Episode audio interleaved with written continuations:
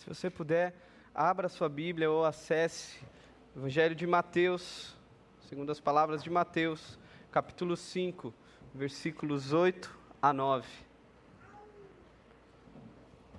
Nós continuaremos aqui a nossa quarta mensagem no tema sobre o caminho de felicidade. Um caminho de felicidade proposto por Jesus. E hoje vai ser um tema nós trabalharemos sobre algo que é interno, um caminho que é interno, mas que é expressado no nosso ser exterior. Que o contrário é muito estranho. Quando a gente sustenta uma imagem, sendo que não há nada dentro de nós. Evangelho de Mateus, capítulo 5, os versos 8 a 9. Vamos ler então? Bem-aventurados os limpos de coração, porque verão a Deus. Bem-aventurados os pacificadores, porque serão chamados filhos de Deus. Só até aqui. Essa semana, acho que a maioria já está por dentro aí, que a gente está com a mudança, né? Saímos de Campinas, retornamos para cá.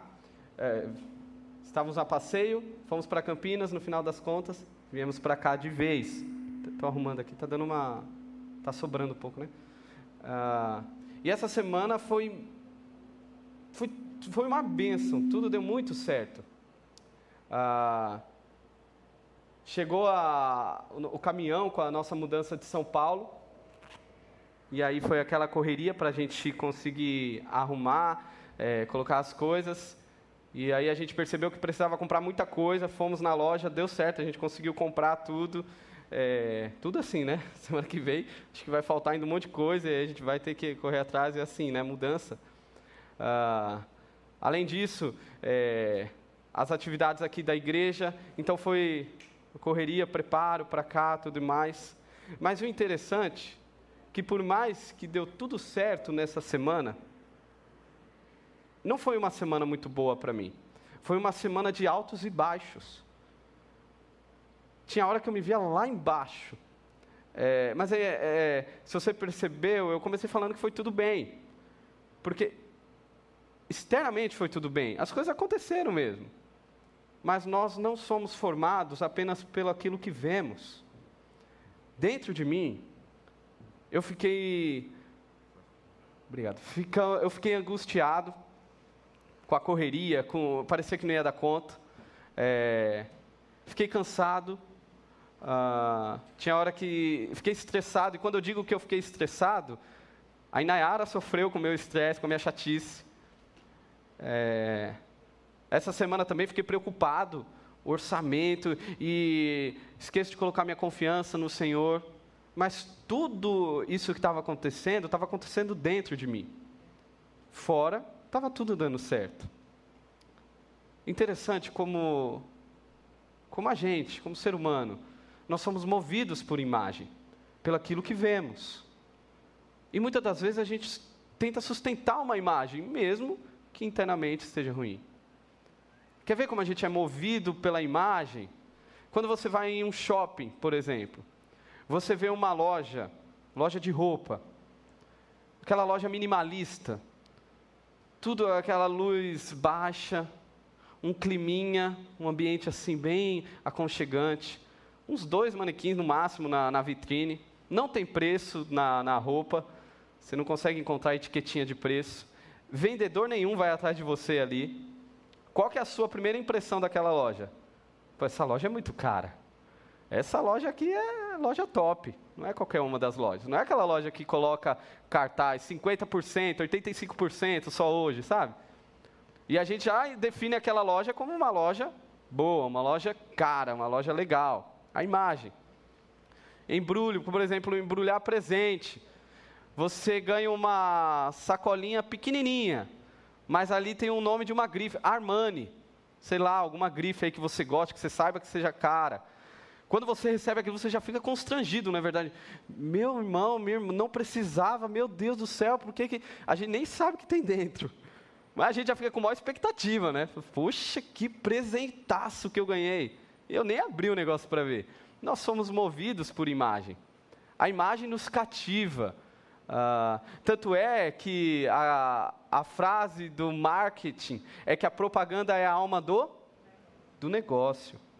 Se você quer ser um empreendedor, você precisa entender que a propaganda é como você vende seu peixe. Por quê? Porque nós consumimos imagens.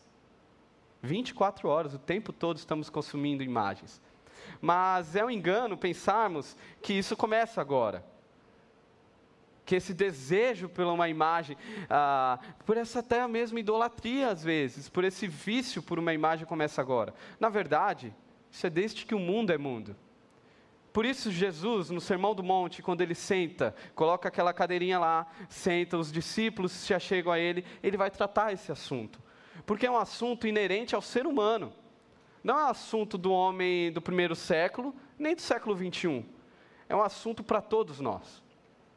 E aqui eu quero trabalhar com duas lentes que Jesus ele nos oferece, para que a gente consiga enxergar a realidade com a perspectiva do reino de Deus duas lentes necessárias que você precisa sair daqui para encontrar um, encontrar um caminho de felicidade em 2021. Um caminho diferente de felicidade. E essas lentes dizem respeito a compromissos do nosso coração. Logo você perceberá ah, que aquilo que vem depois é apenas um reflexo do que há dentro. A primeira lente que a gente vê no texto bíblico é a pureza de coração. Bem-aventurados os limpos de coração. Um tempo atrás, é, na correria do dia a dia, eu, lá a gente tem alguns, combinados. Eu sei mais, lá em casa, eu sei mais ou menos fritar um ovo. Então eu não fico, eu não faço nada na cozinha. É, o que eu faço é lavar a louça. Não que eu faça muito bem, mas é o que tem para hoje. Então, em um determinado dia, e com o Benjamin agora, com o nosso filho de um ano e dois meses, tudo tem que ser mais corrido. É, ele acordou, já era, não tem aquele tempo de ficar escutando podcast, lavando louça, depois ir ler um livro legal, já era isso. Na correria, eu lavando, eu vi que tinha uma leiteira ali que estava limpa. Pô, estava tava brilhando. E aí, o que, que eu aproveitei? Falei, pô, vou, vou otimizar meu tempo. Ela está limpa. Eu fui e guardei no armário. Um pouco depois, acho que no mesmo dia, chega a Inayara. Estava estudando, aí Inayara vem com a leiteira e pergunta: Você lavou essa leiteira? E aí eu me vi numa sinuca de bico, né? Porque se eu falo que lavei e está suja, erro meu. Se eu falo que eu não lavei e guardei, erro do mesmo jeito. Então era melhor ser sincero, né? Graças a Deus. Ah, e aí eu falei, ó, não lavei. achei que estava limpa, quis acelerar o processo. E aí ela falou, olha, estava suja com é, acho que era resto de leite dentro. E aquilo, ela falou para mim, se ficasse aquilo ali no armário, ia ficar cheio de bicho. E você sabe quem ia lavar, né? É, perceba, é sobre isso que Jesus está falando. É uma limpeza, é uma pureza qualificada. Puros de coração. Não é uma pureza externa, aparente é algo mais profundo que isso que Jesus está falando. Feliz é aquele que é limpo de coração. E toda a, a Escritura, todo o ensino da palavra de Deus, há uma grande ênfase no trato de Deus com o nosso ser interior. De Gênesis a Apocalipse, nós vemos isso acontecendo. E aqui, uh, Jesus reforça ainda mais esse tema, tendo em vista quem ele estava falando. O público que ele falava ali, com a galerinha que estava sentada aos pés dele ali, tinha muito fariseu. O fariseu, quem que é o fariseu? O fariseu era o suprassumo da teologia naquela época. O fariseu era aquele que, se você tivesse alguma dúvida sobre teologia, você deveria procurar um fariseu. Ele saberia tudo sobre. Ele sabia tudo sobre Deus, até mais do que o próprio Deus. O fariseu era aquele que cumpria a lei, que buscava eh, cada detalhe da lei, uh, mais do que a lei escrita. O fariseu ele, ele ainda, ele ainda é, construiu uma lei oral. Ele pegava a Bíblia, a Torá, ele via lá, ó, Deus fala que não pode isso ou pode isso. Ó, mas também não pode mais isso, nem isso, nem mais isso. Ó, e lembre-se, Você só pode isso, e isso, e mais aquilo, e mais aquilo. E eles acrescentavam a, a, a de uma forma. É, é, é, era muito mais do que tinha na própria Bíblia, a lei oral. Eles acrescentaram mais que o dobro de leis que tinha na Torá. Tanto é que esse o termo fariseu, Jesus ele pega e torna um adjetivo pejorativo, não é verdade? Se você vê alguém fazendo alguma coisa que não condiz com o que essa pessoa é, do que, que você chama ela? Ah, esse cara é um fariseu. Era, ah, passa de farisaísmo isso daí, não é? Quando a gente faz algo assim, quando a gente sabe que a gente está fazendo algo para Deus ou para o outro, mas o nosso coração está distante, como que nós nos avaliamos? Como fariseus. Ah, Jesus ele torna isso um adjetivo, porque Jesus sabia da condição do coração daquelas, daquelas pessoas e não era nada boa. Olha o que Jesus diz mais para frente no Evangelho, ah, capítulo 23, 27 e 28. Ai de vós, escribas e fariseus, hipócritas, porque sois semelhantes aos sepulcros caiados, que por fora se mostram belos, mas interiormente estão cheios de ossos de morte e de toda a imundícia assim também vós exteriormente pareceis justos aos homens, mas por dentro estáis cheios de hipocrisia e de iniquidade. Esse era o fariseu. Essa ênfase ah, na religião externa, Jesus ele vai estar tá batendo nessa religião externa, nessa esse cerimonialismo religioso falso durante o sermão do monte uh, inteiro. Ele vai falar, por exemplo, sobre a obediência dos mandamentos. Olha, você disse que nunca matou ninguém, mas se você já odiou alguém, seja bem-vindo, você é um assassino. Você nunca adulterou? Muito bem, mas se você olhou com desejo para uma mulher que não é sua, ah, parabéns, você é um adúltero. Jesus, ele, ele está batendo de frente com uma imagem, a imagem de uma religião que era oferecida, uma imagem de uma religião morta. E ele vai continuar fazendo isso no decorrer, no decorrer do Sermão do Monte. O que nós vemos é que o Evangelho, ele tem o poder, ele desvenda tudo que está oculto em nós. Não tem como caminharmos no Evangelho com segredos, caminharmos no Evangelho achando que temos condição de esconder o nosso coração diante de Deus. E assim como a ênfase em toda a Bíblia é no coração, é no homem interior, nós também precisamos olhar para os nossos corações. Não que Deus nos divida como uma laranja e, e ah, o que é o que importa é o que está dentro, o que está fora joga para a balada, faz o que quiser, que não, não, absolutamente o que Jesus está falando, o que toda a Bíblia vai nos dizer, é que o que está fora é um reflexo do que está dentro. E quando esse, o que está fora não condiz com o que está dentro, o nome é hipocrisia, farisaísmo, como nós chamamos. Nós precisamos dar uma ênfase aos nossos corações. E o que é o coração? Coração para nós hoje em dia ah, tem a ver com emoção. Se você escuta uma música bonita, escutou uma música aqui linda, tal, você fala assim, nossa, aquilo lá mexeu com o meu coração. Você está falando que aquilo mexeu com o seu intelecto? Que aquilo fez você repensar algumas convicções teológicas, algumas convicções a respeito da sua vida? Não. O que você está falando é que aquilo te emocionou, que aquilo deixou o seu coração mais aquecido. Isso é bom. Só que coração nas Escrituras, uh, o termo ele é muito mais abrangente. Coração na Bíblia diz respeito sobre mente, sobre vontade e sobre emoção. Coração na Bíblia diz respeito ao homem em sua totalidade. E não são poucos os versos que nós encontramos uh, nos alertando para que cuidemos dos nossos corações. Talvez o mais famoso, Provérbios 4, 23, sobre tudo o que se deve guardar, guarda a sua imagem, guarda aquilo que se vê, Guarda os seus planos? Não. Guarde o seu coração. Porque dele procedem as fontes de vida. E mais ainda, por que guardar o coração? Porque é necessário guardar o coração? Porque no nosso coração é que nasce todas as nossas dificuldades e pecados. Jeremias 17, 9. Enganoso é o coração, mais do que todas as coisas, e desesperadamente corrupto. Quem o conhecerá? Ingênuo é aquele que confia no seu coração. Já ouviu aquela frase? Ficou meio modinha um tempo atrás. É, siga o seu coração.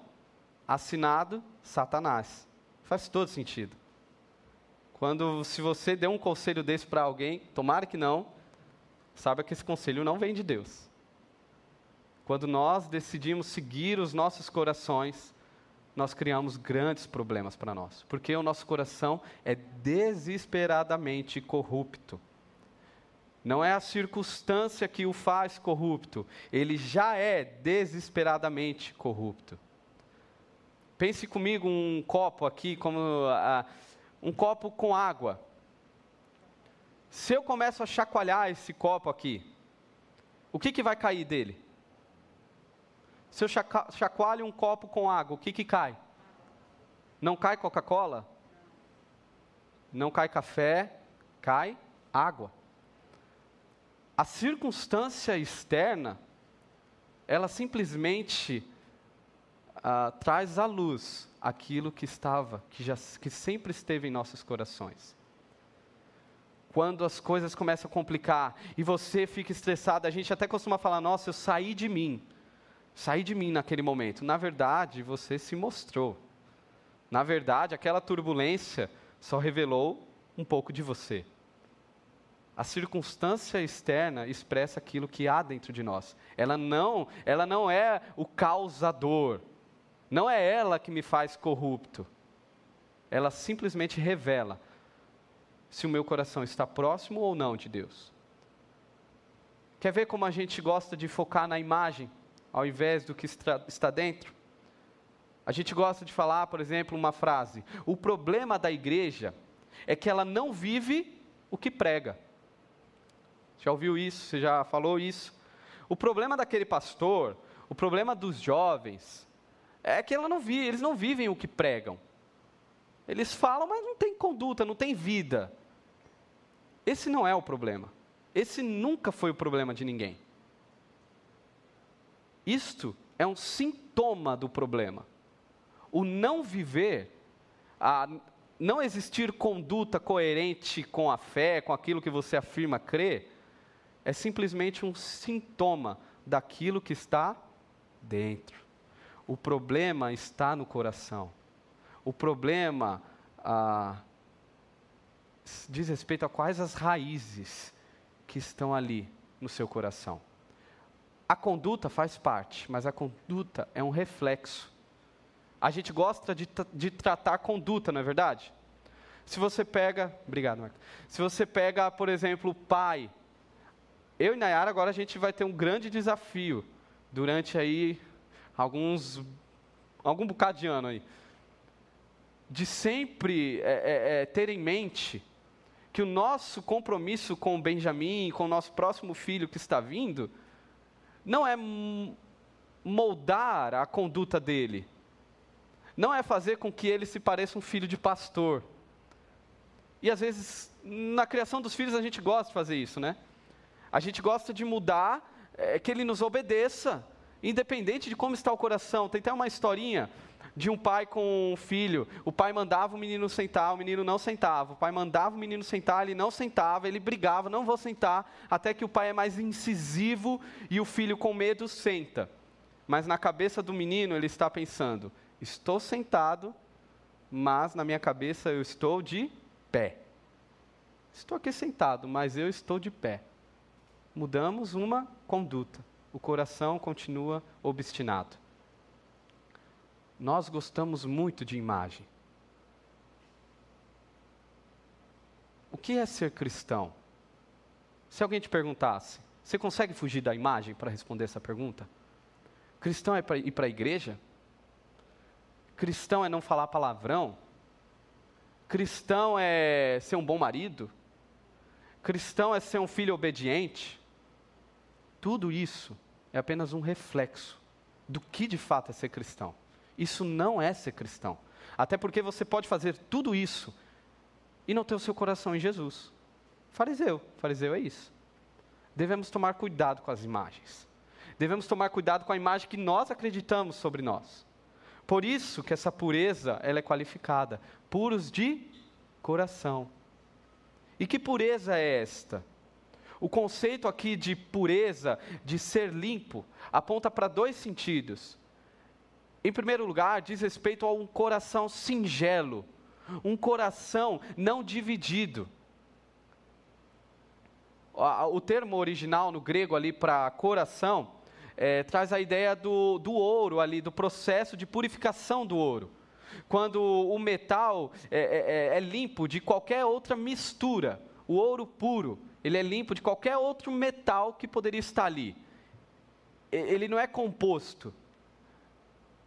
O coração singelo, o coração não dividido, entregue ao Senhor. Este é o coração limpo. O salmista, no Salmo 86, versículo 11, ele diz uma, é, um, um verso muito lindo a respeito disso. Ele diz assim: Ensina-me, Senhor, o teu caminho e andarei na tua verdade. Dispõe-me o coração para só temer o seu nome. Dispõe-me o coração para só temer o seu nome. Você já fez essa oração em algum momento? Senhor, toma o meu coração para que eu tema somente a Ti. Como eu tenho tantos outros amores. O problema não é que você não teme a Deus, você pode até temer a Deus, porque você está aqui. Se você veio para cá é porque você deseja um relacionamento com Deus, pelo menos é esperado isso. O problema é que nós tememos a Deus, mas tememos ao dinheiro, tememos a outros, tememos a tantas coisas e não conseguimos ter um coração entregue, direcionado a Deus. Como está o seu coração? precisamos, necessitamos de um coração íntegro. Em segundo lugar, esse termo diz sobre um coração averso ao pecado. Um coração que clama por santidade, que busca por santidade. Lembre-se, nós já somos santos. Em Cristo Jesus, nós já fomos, nos tornamos santos nele. Ele nos fez santos, porque ele é santo. Não é o pecado que me nomeia mais. Antes de Cristo, eu era um pecador apenas. Hoje, não é o pecado que me dá nome mais. É o sangue de Jesus derramado no Calvário que me redimiu. Não teve a ver com merecimento nem com meu esforço, porque eu não teria condição. Eu sou reconhecido pelo sangue de Jesus. Ao mesmo tempo que nós ainda lutamos com a realidade do pecado. E continuaremos lutando até o final das nossas vidas. Nós fomos lavados por completo pelo sangue de Jesus mas ainda precisamos, os nossos pés ainda se sujam com o barro dessa terra. Precisamos diariamente limpar nossos corações, limpo de coração, santidade ao Senhor. E em Provérbios nós temos um texto inquietante, capítulo 20, versículo 9. Quem pode dizer: Purifiquei o meu coração, limpo estou do meu pecado? Ele faz essa pergunta a Salomão. Ninguém pode responder, ninguém pode falar isso. Por isso que Davi diz no Salmo 51: Cria em mim, ó Deus, e renova em mim um espírito reto. Cria em mim, ó Deus, um coração puro, um coração limpo. Somente Deus pode fazer isso conosco. A mesma graça que nos salvou e nos tornou santos em Cristo Jesus, é a mesma graça que nos dá força e condição para caminharmos em santidade diariamente. Não pense que é pela sua força. Se você, chegando no Sermão do Monte, começa a fazer o checklist, olha, isso eu estou mais ou menos, isso aqui eu estou melhor. A minha oração é que você consiga rasgar esse checklist e perceber que não tem a ver com a sua performance evangélica, mas sim com a sua dependência no Senhor Jesus. De chegar diante disso e falar: Jesus, eu preciso do Senhor. Já aconteceu com você? De você acordar e falar assim, cara, hoje eu vou buscar santidade, eu vou buscar estar limpo do meu coração, limpo de coração. E aí você se organiza, você se planeja. Cara, antes do almoço, você já caiu. Antes do almoço, você já não quer nem falar sobre santidade. Se aconteceu isso, seja bem-vindo à sua falência moral. Que você perceba que é somente a graça do Evangelho para nos fazer isso. Devemos sim, é, não faltam textos bíblicos que nos exortam a, a, buscar, a exercitar a piedade, relacionamento com Deus, ser santo como Cristo, como Deus é santo. Não faltam textos que nos diz sobre a nossa, o nosso papel nesse processo. Entretanto, quando a gente foca apenas naquilo que fazemos e esquecemos que até aquilo que fazemos uh, precisa da graça do Evangelho, corremos o risco de cairmos corremos o risco de um moralismo morto. Corra para a graça de Cristo. E qual é a recompensa, da, recompensa daqueles que uh, têm o coração limpo? É que estes verão a Deus. Sabemos que a melhor visão de Deus é na eternidade. Lá, como diz o apóstolo João, nós veremos Deus como Ele é. E fique tranquilo que você precisaria de muitas e muitas eternidades para conhecer a Deus. E ainda assim você não conheceria Ele completo, porque Ele é um ser infinito. No dia que alguém o conhecesse completamente, ele não seria mais Deus. Isso quer dizer que nós teremos uma eternidade inteira, várias eternidades, para conhecermos os, o nosso Deus. Imagina isso. Todo dia nós ficarmos vislumbrados com a grandeza do nosso Deus. Essa é a eternidade. Os céus sem Deus é, é um inferno. O céu, a eternidade, só é boa porque Deus sustenta ela, porque Deus está nela. Esse é o anseio do, daquele que tem um coração limpo. Mas também, essa limpeza de coração, é, esse ver a Deus, diz respeito a hoje. A gente conseguir enxergar Deus, nos relacionar com Deus em nossa vida aqui. Aqueles que buscam estar limpos do coração, limpos de coração, desejam cada vez mais conhecer a Deus. Quanto mais eu digo não ao pecado, mais eu quero dizer sim a Jesus. Paulo diz sobre despojar e revestir. Eu me eu me limpo daquilo que eu era, velho homem, e eu quero cada vez mais me revestir daquilo que Jesus me chama a ser. A gente cantou uma música aqui no final, a Osana, e ela tem uma a pontezinho, a última parte, que ela é muito linda, que diz: limpa o meu coração, abre os meus olhos para que eu possa ver. Só que no inglês, que é muito mais bonito, geralmente acontece isso com as versões, é, diz assim: cura meu coração e o faça limpo. Abra os meus olhos para as coisas invisíveis. Mostra-me como amar como tu tens me amado. Quebranta meu coração para aquilo que quebranta o teu. Tudo o que sou é pela causa do teu reino. Enquanto eu caminho da terra para a eternidade. Não existe recompensa maior, é, maior ou melhor para aquele que tem o um coração limpo, que não seja ver ao Senhor. A gente até fala isso, não é? Olha, é, eu posso ter, posso receber isso e aquilo, a única coisa que eu quero é, é, é estar próximo de Deus, saber se eu estou na vontade de Deus, crescendo na vontade. Isso é o que importa para nossa, nossas vidas. E realmente, aquele que tem um coração limpo, ele deseja muito mais Deus do que as dádivas que Deus possa ofertar. Ele deseja muito mais conhecer ao dono das dádivas do que se esbaldar nas bênçãos. Esse é aquele que tem um coração limpo. E lembre-se, sem santidade, ninguém verá o Senhor. Isso é um requisito. Porque o pecado ele suja as nossas lentes. O pecado ele tem o poder de nos enganar. Na verdade, o pecado nada mais é do que um engano o pecado vai dizer para você que o prazer não está em relacionamento com Deus.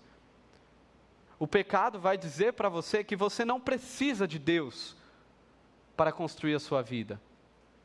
E quantos crentes em Jesus caminham essa vida enganados pelo pecado? O pecado não tem poder de te tirar das mãos de Deus. Romanos. Porque nem morte, nem vida, absolutamente nada, nem forças do presente, do passado, do porvir, absolutamente nada, nada, nada poderá nos separar do, do amor de Deus que está em Cristo Jesus. Nós podemos descansar, porque não somos nós que estamos segurando as mãos de Deus, é o próprio Deus que está segurando as nossas mãos. Ele nos sustenta. Mas nesta vida, o pecado tem o poder de nos fazer, como diz em 1 João, nós, filhos de Deus, vivemos como filhos do diabo. Aceitarmos nos alimentar com o que o diabo tem a nos oferecer e não com o banquete do próprio Deus.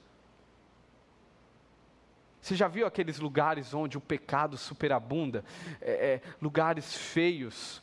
Ah, você passa perto, você sente algo ruim, é, sujeira, é, pessoas fora de si, bêbadas, é, drogadas, brigas, é, lugar esquisito, músicas estranhas, desprezo ao ser humano, e ainda assim tem pessoas lá, muitas pessoas esse é o pecado. O pecado ensina para aquelas pessoas que aquilo é vida. Quantas vezes o pecado nos tenta levar para uma realidade distante de Deus? Devemos tomar cuidado. A primeira lente que Jesus nos diz, ah, nos ordena colocarmos para enxergarmos esse caminho de felicidade, é a pureza.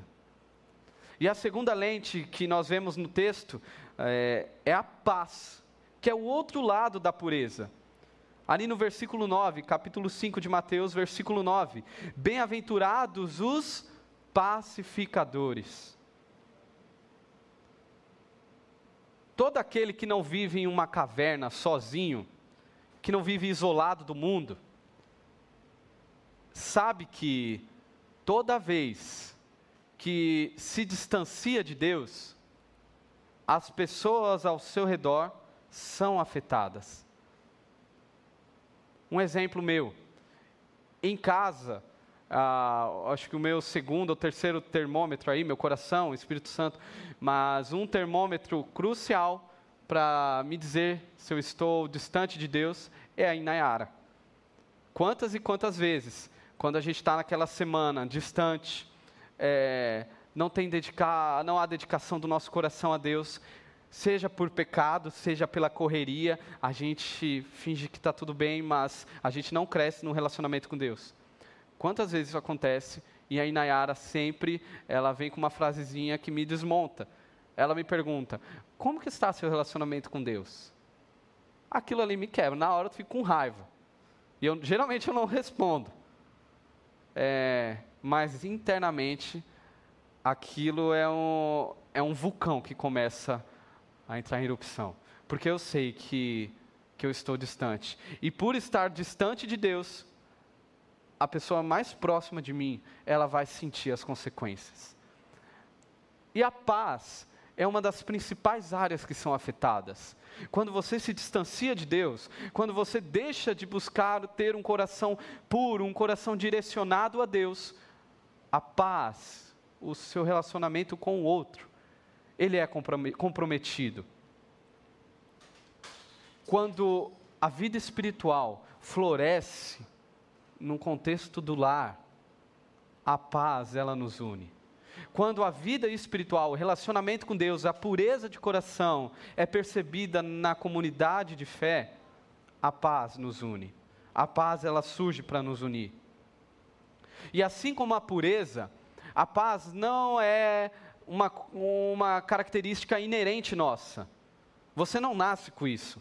Você não nasce um pacificador. É, precisa ter esforço. Como o autor de Hebreus, capítulo 12, versículo 14 diz: Esforcem-se para viver em paz com todos e procurem ter uma vida santa sem a qual ninguém verá o Senhor. Esforcem-se Lutem para viver uma vida de paz com todos. Eu dei o meu exemplo. Uh, e dentro de casa, quando eu sempre trago exemplo mais da minha casa quando eu penso esses termos, porque eu acho que nas nossas casas nós temos os melhores termômetros para avaliar como nós estamos diante de Deus. Igreja é fácil. Amizade muitas das vezes é fácil. Seu amigo não vai dormir com você. Seu amigo não vai estar tá na sua casa. Ah, agora, filho com pai, irmão com irmão, marido com mulher, é, é, é, é desafiador. E quantas vezes esse esforço ele é exigido de mim e eu não dou conta? Quantas vezes é, é porque paz não é ser alguém omisso, paz não é ser aquela pessoa que não está nem aí para nada, deixa a vida rolar, não tem opinião sobre nada, não tem nada a ver com isso. Paz diz respeito a você consentir antes de falar, por exemplo. É, quantas vezes eu posso até estar com razão, lá em casa. E aí eu já, na minha ira, eu quero falar. Não, eu vou, eu vou, vou falar, não, é isso aqui, ó, tá, tá, tá, tá, e descarregar tudo.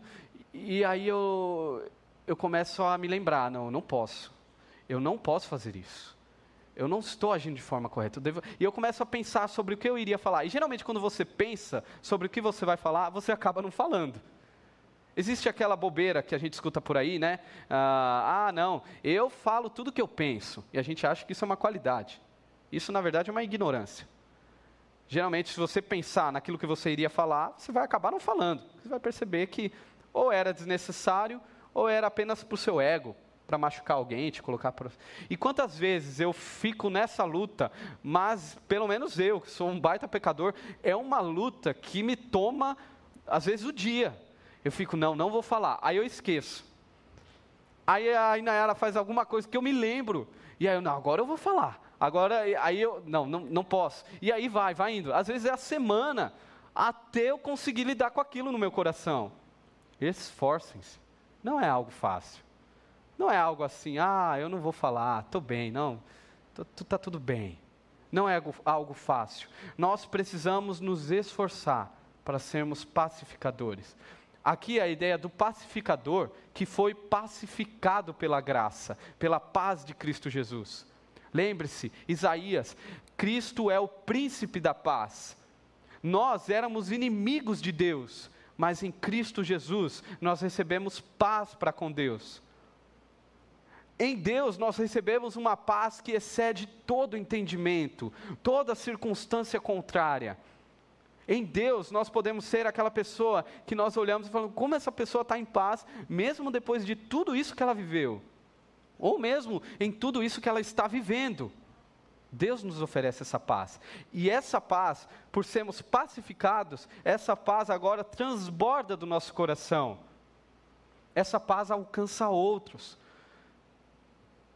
Não é lindo? Se você já teve a oportunidade, não é lindo você conseguir pacificar algum conflito, diante de problemas familiares, você ser aquele canal de Deus, de chegar nas partes e conversar com eles e apontar o amor de Jesus. Isso não é maravilhoso? Você chegar com, em um casal, um conflito de casal, você chamar o marido ou a, a, a amiga, chamar a esposa e conversar: olha, para um pouco, você precisa olhar para o seu coração. O problema não está no seu marido, o problema não está na sua esposa. O problema está no seu coração e eu quero te ajudar a você se tornar mais parecida com Jesus e assim amar mais o seu marido e ver o seu lar transformado. Não é lindo isso? Você fazer parte de uma restauração na vida de alguém? Bem-aventurado pacificador. Bem-aventurado aquele que traz paz. Em um mundo de tanto conflito, quão feliz é aquele que traz paz? Hoje tudo é conflito. Vírus é conflito. Vacina é conflito. Política é conflito. Opinar é conflito. Não opinar é um conflito. Tudo é conflito. E você ser alguém que anda na contramão disso. Bem-aventurado. É assim que a Bíblia te chama. E qual é a recompensa daqueles que são pacificadores, que estes serão chamados filhos de Deus. Aqui a ideia não é apenas ah, sobre a respeito de pertencemos à família de Deus, também. Mas aqui a ideia de como, eh, sendo filho, nós usufruímos dos atributos que Deus nos oferece. Um deles, a paz. Nosso Deus é um Deus de paz. Eu sou um filho de Deus. Logo, eu posso fazer uso dessa paz na minha vida. Por quê? Porque eu sou filho do Rei da Paz. Eu tenho direito de viver uma vida de paz. Você é chamado de filho de Deus. Quando você entende que no seu DNA agora existe a imagem e semelhança, existe a, a, a, o sangue comprado pelo Cordeiro, pelo Príncipe da Paz. Essa paz não é um pacifismo, não tem nada a ver com uma é, posição ideológica, política, não tem nada a ver com isso. Tem a ver com receber a paz do Príncipe da Paz e oferecer a paz que, que te alcançou, mesmo em meio ao caos. Você se lembra da história lá? Jesus no barco dormindo? Os discípulos, começa a tempestade, Jesus dormindo. E os discípulos ficam agoniados e eles correm para Jesus: Jesus, a gente vai morrer. A gente não dá conta. E aí Jesus acorda, acalma a tempestade. Ali os discípulos, eles teriam três possibilidades de, de reação. A primeira, e que seria a, a reação ideal, seria eles confiarem que quem está naquele barco é o Deus do mar é o Deus soberano sobre tudo. Então, logo, é, é, é, é óbvio que aquele projeto não ia terminar ruim, porque a gente está com o dono de tudo. Então, eu vou descansar. Pode estar acontecendo o que for.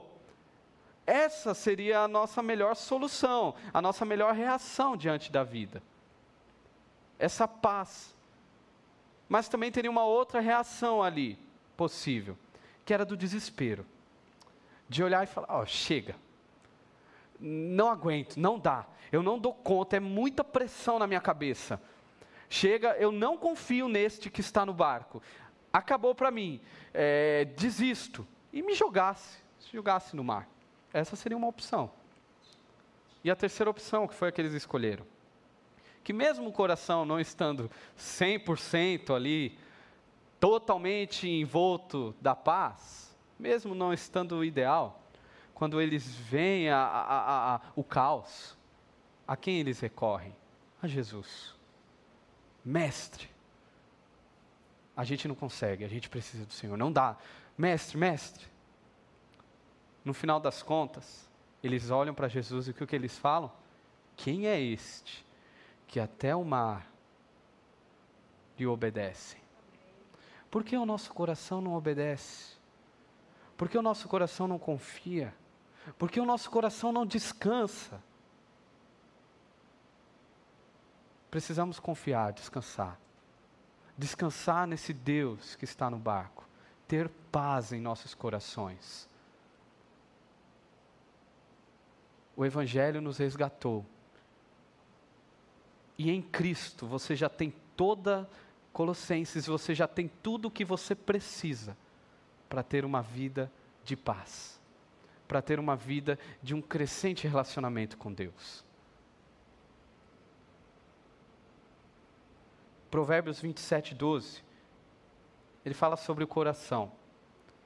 Assim como a água reflete o rosto, o coração reflete quem nós somos.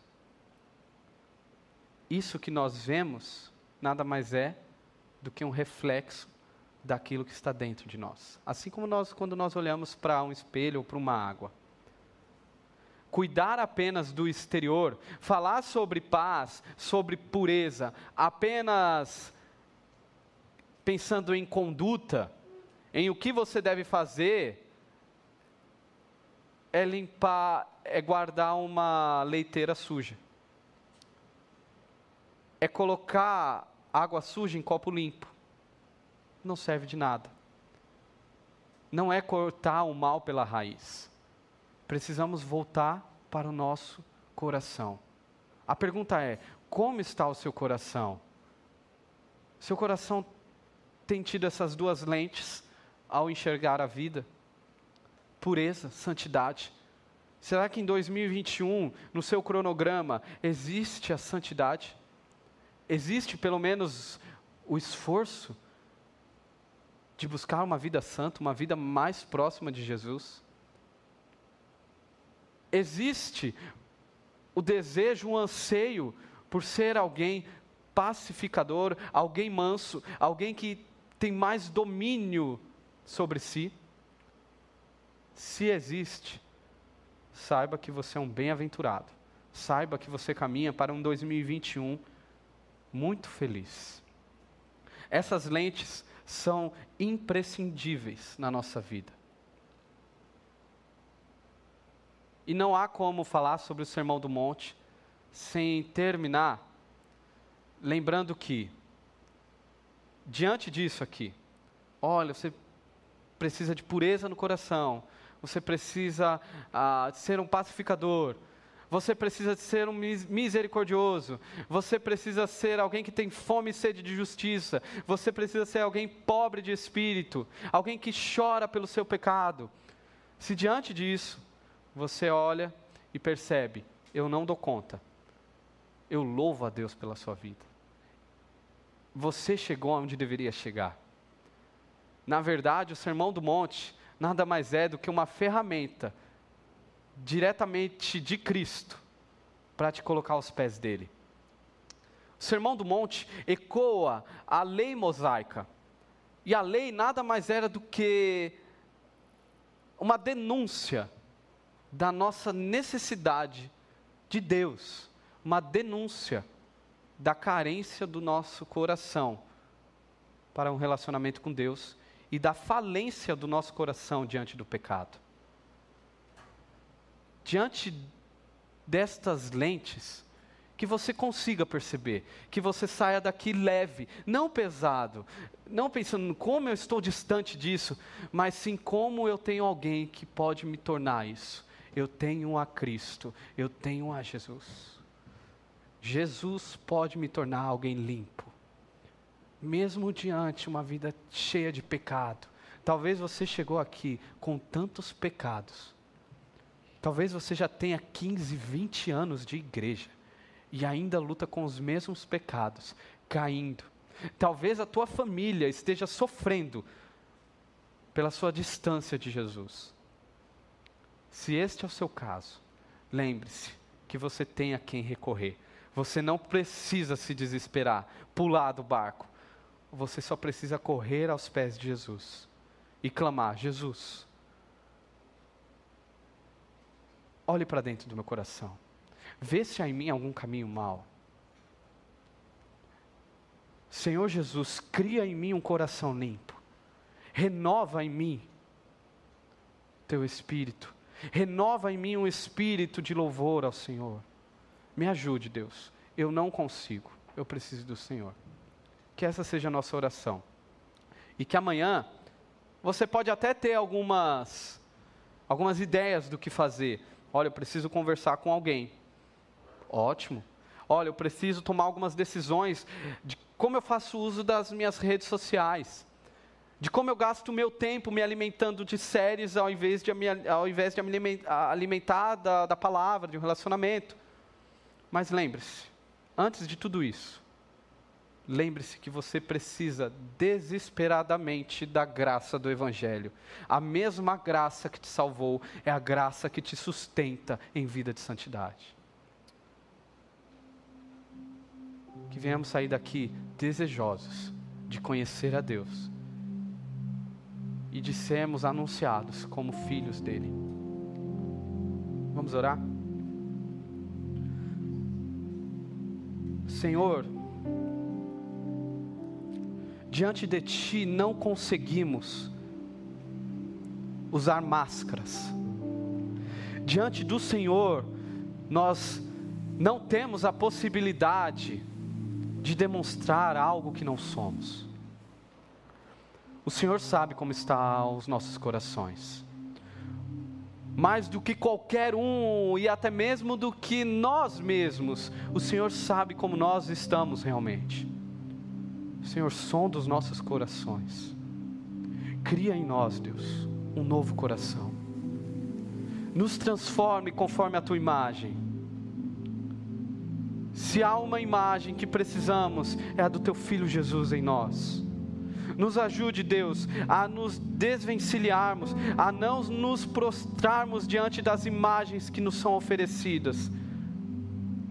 Nos ajude, Deus, a te amar mais do que qualquer outra coisa.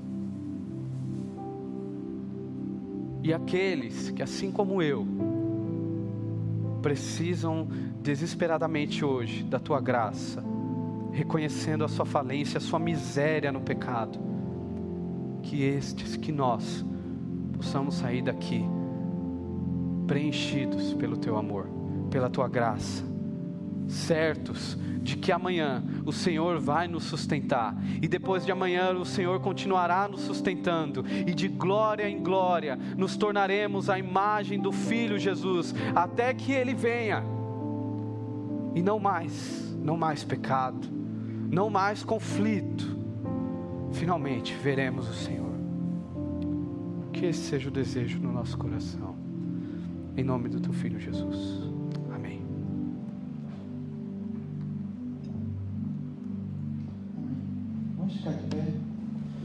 Vamos adorar a Deus com mais esse louvor. Que a gente possa ter um coração igual ao Senhor em todos os aspectos.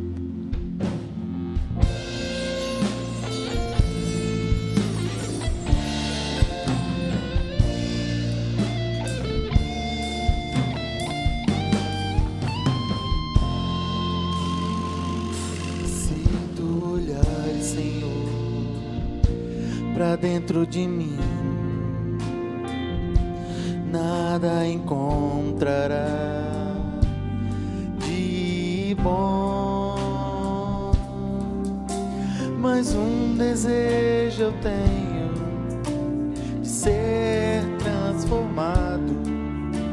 Preciso tanto do teu perdão, dá-me um novo coração, dá-me coração igual ao teu, meu mestre, dá-me um coração igual ao teu, coração disposto a